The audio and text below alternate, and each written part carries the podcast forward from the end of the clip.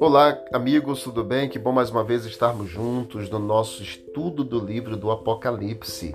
Estamos estudando esse livro e vendo vários estudos assim maravilhosos que nos ajudam a entender melhor a palavra de Deus. E você está percebendo que o Apocalipse não é um livro de enigmas, mas é um livro de revelação. E hoje, lição número 12, os mistérios da morte revelados. Aqui quem vos fala é o pastor Joel Bahia e nós estamos juntos nessa jornada muito especial. Cada um de nós já se perguntou o que acontece quando alguém morre. São inúmeras as respostas dadas popularmente. No entanto, pouquíssimas se aproximam da realidade apresentada nas Escrituras Sagradas. O Apocalipse traz alguns versos esclarecedores que, somados a outros encontrados na Palavra de Deus, formam exatamente o quadro completo da revelação divina sobre este assunto tão significativo. O que acontece na morte? Há esperança além do túmulo? Essas e outras perguntas serão respondidas exatamente no estudo a seguir. Vamos ler, primeiramente, Apocalipse capítulo 1, o versículo é o versículo 18, para que a gente possa começar. Na descrição de Jesus em Apocalipse 1,18 que ele afirma ter em suas mãos. Capítulo 1, verso 18 do livro de Apocalipse. 1, verso 18. vou ler para vocês, diz assim: Sou aquele que vive, estive morto, mas agora estou vivo para todo sempre e tenho as chaves da morte nas minhas mãos, as chaves da morte e do inferno, que é Hades, a palavra no grego. Ao contrário do que muitos pensam, a palavra inferno neste texto de Apocalipse 1, verso 18, que afirma que Jesus tem a chave da morte do inferno. Essa expressão inferno, ao contrário de que muitos estão imaginando, ela não tem relação alguma com a ideia de um lugar onde os maus passarão a eternidade em meio ao fogo e enxofre. Inferno em Apocalipse 1, verso 18, é a tradução do grego Hades. Seu paralelo no hebraico é Sheol. Hebraico foi escrito o Antigo Testamento, até Malaquias, de Gênesis a Malaquias, e o Novo Testamento foi escrito em grego. É por isso que nós vemos Hades no Apocalipse, porque é a palavra inferno para é, os gregos. E a palavra para os hebreus é, Inferno é Sheol. Quando você vê alusão a inferno no Antigo Testamento, você vai ver, se pesquisar de forma bem é, sincera, você vai ver nos originais a palavra Sheol. Que quer dizer, sabe o que? Sepultura. Quando Jesus diz assim que ele tem a chave do inferno e a chave da morte, ele está dizendo eu tenho a chave da morte e eu tenho a chave da sepultura. O texto encontra aqui a sua plena expressão ao apresentar o fato de que Jesus tem as chaves da morte e da sepultura, capacitando-o a abri-las e chamar a vida eterna os salvos por ocasião de sua vinda. O único que pode trazer de volta as pessoas à vida é aquele doador da vida. E quem doou a vida foi o próprio Senhor, porque foi ele que criou o homem. E nós vamos ver em Gênesis, no capítulo 2, o verso 7, porque não podemos estudar para onde irão os mortos se nós não soubermos a origem da vida. Nós precisamos estudar, primeiramente, a origem da vida. Como é que Gênesis capítulo 2, verso 7 apresenta a criação do homem? A palavra de Deus diz que então formou o Senhor Deus ao homem do pó da terra e lhe soprou nas narinas o fôlego de vida, e o homem passou a ser alma vivente. Observe que o texto apresenta a fórmula constitutiva do ser humano ao ser criado. O ser humano foi criado do pó da terra, mas o fôlego de vida, ou espírito em outras versões. E depois, consequentemente, o homem passou a ser alma vivente. Veja que o ser humano, de acordo com a Bíblia, não tem uma alma, mas sim é uma alma. Outra informação relevante é que o espírito ou fôlego de vida não se trata de uma entidade viva independente do corpo, mas corresponde ao dom divino da vida concedida às suas criaturas, porque o fôlego de vida é o sinal vital de existência. Observe, querido, aqui comigo você vai entender bem claramente. Não é possível haver vida se tirarmos uma das duas partes principais, o pó e o fôlego de vida. Nós temos o pó da terra, na qual o homem foi criado, modelado, diz a Bíblia. O próprio Deus meteu a mão na massa e fez o homem e depois soprou o fôlego. E o fôlego que Deus soprou foi simplesmente a respiração, que em outras versões bíblicas, em Eclesiastes principalmente, diz que quando o homem morre, o pó volta ao pó e o espírito volta a Deus, o espírito não é uma entidade de inteligência, e sim o fôlego de vida apenas. Então, quando o ser humano morre, o que é que acontece? O pó volta ao pó e o fôlego volta a Deus que deu. E nós todos somos uma alma vivente. Eu acho que você já deve ter ouvido a expressão em algumas igrejas cristãs, você já deve ter ouvido que quando as pessoas aceitam a Cristo, o pregador geralmente diz assim: Hoje houve, houveram tantas almas que aceitaram a Cristo. Não quer dizer que houve é, almas que não tinham ciência de nada, ou espíritos que estavam vagando e aceitaram a Cristo. Não, quer dizer que o ser humano em si, que é uma alma vivente, que é a, a, exatamente a fórmula constitutiva da, da criação, que é o pó da terra mais o fôlego, este ser humano aceitou a Cristo. Então, observe que a Bíblia deixa bem claro que o homem foi criado do pó da terra e o homem foi criado com pó e fôlego de vida, que é o espírito, que não tem sentimento, não adora, não sabe de nada. Esse fôlego volta para Deus assim que o ser humano morre. Em Gênesis capítulo 2, verso 16 e o capítulo 3, verso 4, além de Ezequiel 18, verso 4 e o verso 20, Romanos 5, verso 12, você vai ver que a morte é o resultado da desobediência ou do pecado do homem. A morte não era a vontade de Deus e Deus não criou o homem para ser, é, para viver poucos dias. Deus criou o homem imortal infelizmente hoje perdeu a imortalidade por causa do pecado. O que, que acontece ao homem quando ele morre? Em Gênesis 3,19, Eclesiastes 12,7, que é o verso que eu falei agora anteriormente para você, diz para mim, diz para nós, na verdade, que o pó volta à terra e o espírito, que é o dom da vida, que é o fôlego, volta para Deus. Quando o ser humano morre, exatamente cai ao chão ou cai ao pó, o pó, que é o corpo, volta para o pó e o fôlego de vida. É como se, como se Deus fizesse assim na, na criação, ó. soprasse e na morte do ser humano ele pegasse ou inspirasse de volta o fôlego de vida para si porque todos nós, quando morremos, acontece a mesma coisa. Ao lermos, por exemplo, Salmos 115, 17, 146, 4, Eclesiastes 3, 19 a 20, 9, versos 5 e 6, nós podemos afirmar, sabe o que? Que os mortos estão plenamente inconscientes, assim como os animais, porque se tornam pó novamente. Os homens e os animais mortos eles estão aguardando o momento é, de ressurreição. Na verdade, o ser humano em si, eles não estão sabendo de nada do que está acontecendo aqui debaixo do sol.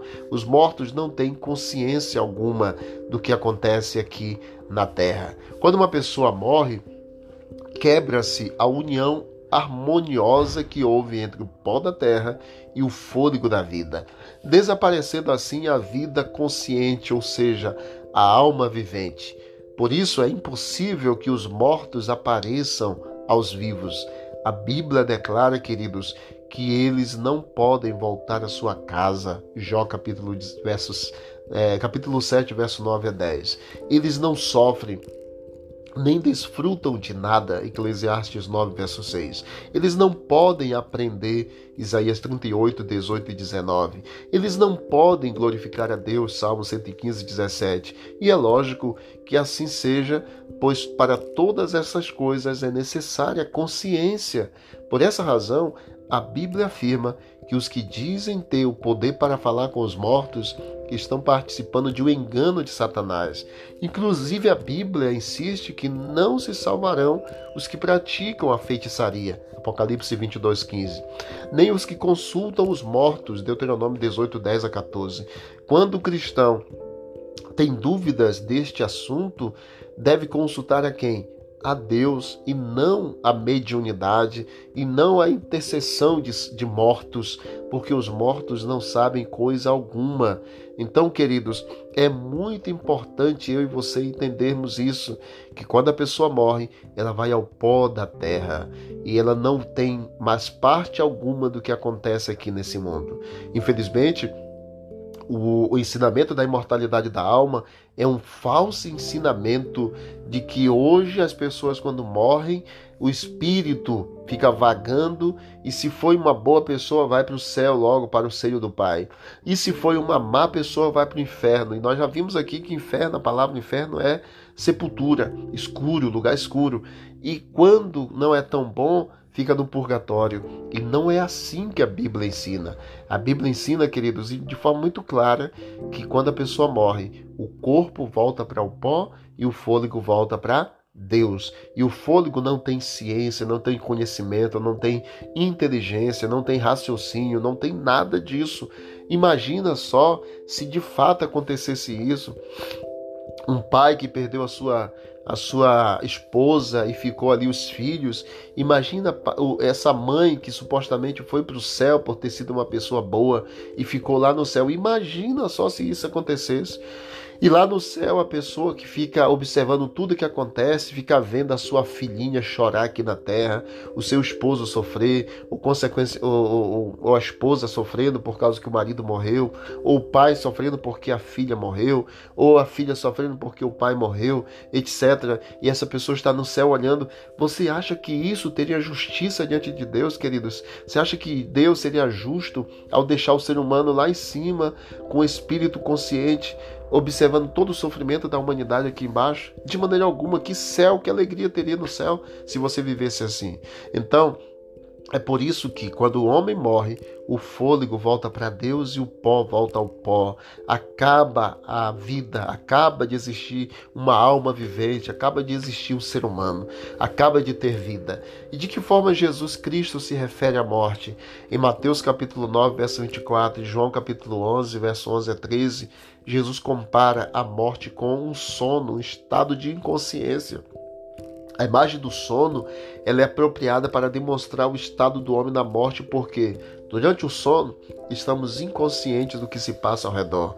Durante o sono estamos inativos. E terceiro, o ato de dormir implica na certeza do despertar. Então, entenda que a palavra de Deus nos diz que o homem, quando morre, ele está no estado de inconsciência total. O meu pai, por exemplo, que completou agora 12 anos que ele morreu, ele não está no céu. Eu acredito que ele vai para o céu na ressurreição dos salvos, mas ele está na sepultura. O fôlego foi para Deus e o pó tornou-se, voltou ao pó de fato. E quando Jesus voltar, haverá o que? A ressurreição, diz a Bíblia, e aqueles que o aceitaram como Salvador, Jesus prometeu ressuscitá-los no último dia ou acordar ou despertar, por isso que estão dormindo, quando sairão para a ressurreição da vida de Jesus Cristo, em João capítulo 5, verso 28 e 29. Por isso, são bem-aventurados os que morrem na esperança deixada por Jesus Cristo.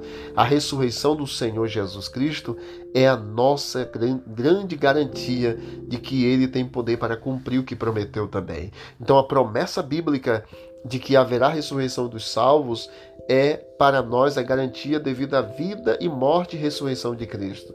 E qual será o que fará Jesus com a morte no fim dos mil anos que nós já estudamos aqui? Apocalipse capítulo 20, o versículo 4 diz para nós o que vai acontecer. Na verdade, o versículo 14, o que vai acontecer? Diz assim: Então a morte e o Hades, ou a sepultura, ou o inferno, como muitos dizem, foram lançados no lago de fogo. O lago de fogo é a segunda morte. Então, queridos, a morte vai ser destruída completamente no final da história. Novamente é importante salientar que se o inferno aqui referido fosse o local onde houvesse punição com fogo, o texto mencionado não faria sentido algum. No entanto, quando se compreende que ele se refere à sepultura, tudo se esclarece. A morte e a sepultura serão aniquiladas para sempre. Louvado seja o nome do Senhor. O que acontecerá com a morte no novo céu e na nova terra prometidos em Apocalipse capítulo 21, o versículo 4 diz assim para nós: que promessa linda! Ele enxugará dos olhos toda lágrima, não haverá mais morte, nem pranto, nem choro, nem dor, pois a antiga ordem já passou. A morte terá fim, o estado de inconsciência que é na morte terá fim, porque nós receberemos a imortalidade na volta de Cristo e viveremos com o Senhor para sempre. Louvado seja o nome de Deus. Queridos, os ensinamentos satânicos são muitos voltados hoje, principalmente sobre a imortalidade da alma e também sobre a falsificação do dia de guarda do Senhor. O dia de guarda nós já vimos que é o sábado do Deus, o sábado bíblico, o sétimo dia da semana. E a imortalidade da alma está empreitada aí em muitas igrejas com relação ao espiritismo, com relação a, fal a falar com pessoas que morrem, a ver pessoas que morrem.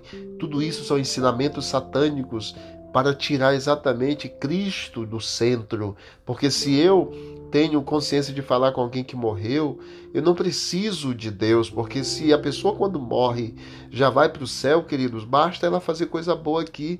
E aonde entra o sacrifício de Cristo, a volta de Jesus, se uma pessoa morre já vai para o céu? Não existe. E aonde existe necessidade de um Salvador, se a pessoa fica no purgatório e eu faço rezas, faço orações para ela, para a alma dela, e a alma dela sai do lugar escuro e vai para o céu, vai para o lugar claro. Não existe lógica na Bíblia sobre isso. Esse é um ensinamento de Satanás para confundir a cabeça de muitos. Mas eu agradeço a Deus porque você está aqui estudando a Bíblia, ouvindo e lendo na sua, na sua Bíblia a palavra de Deus e compreendendo o estado de fato da morte. Esses dias eu ouvi um grande pregador de uma igreja grande aqui, presbiteriana, eu acho, uma igreja assim bem conceituada e é das tradicionais, e ele dizendo exatamente o contrário do que eu estou apresentando para você, com base nas crenças e tradições deles, dizendo que os ensinamentos que eles têm é que a pessoa morre e vai para o céu, a alma fica lá no céu, do lado de Deus, não existe recompensa logo após a morte. A recompensa será dada para todos na volta de Jesus e você já viu isso aqui também. Então, eu tenho um compromisso a fazer hoje. Qual é o meu compromisso? Entender que a morte é um estado de inconsciência até o momento da segunda vinda de Cristo.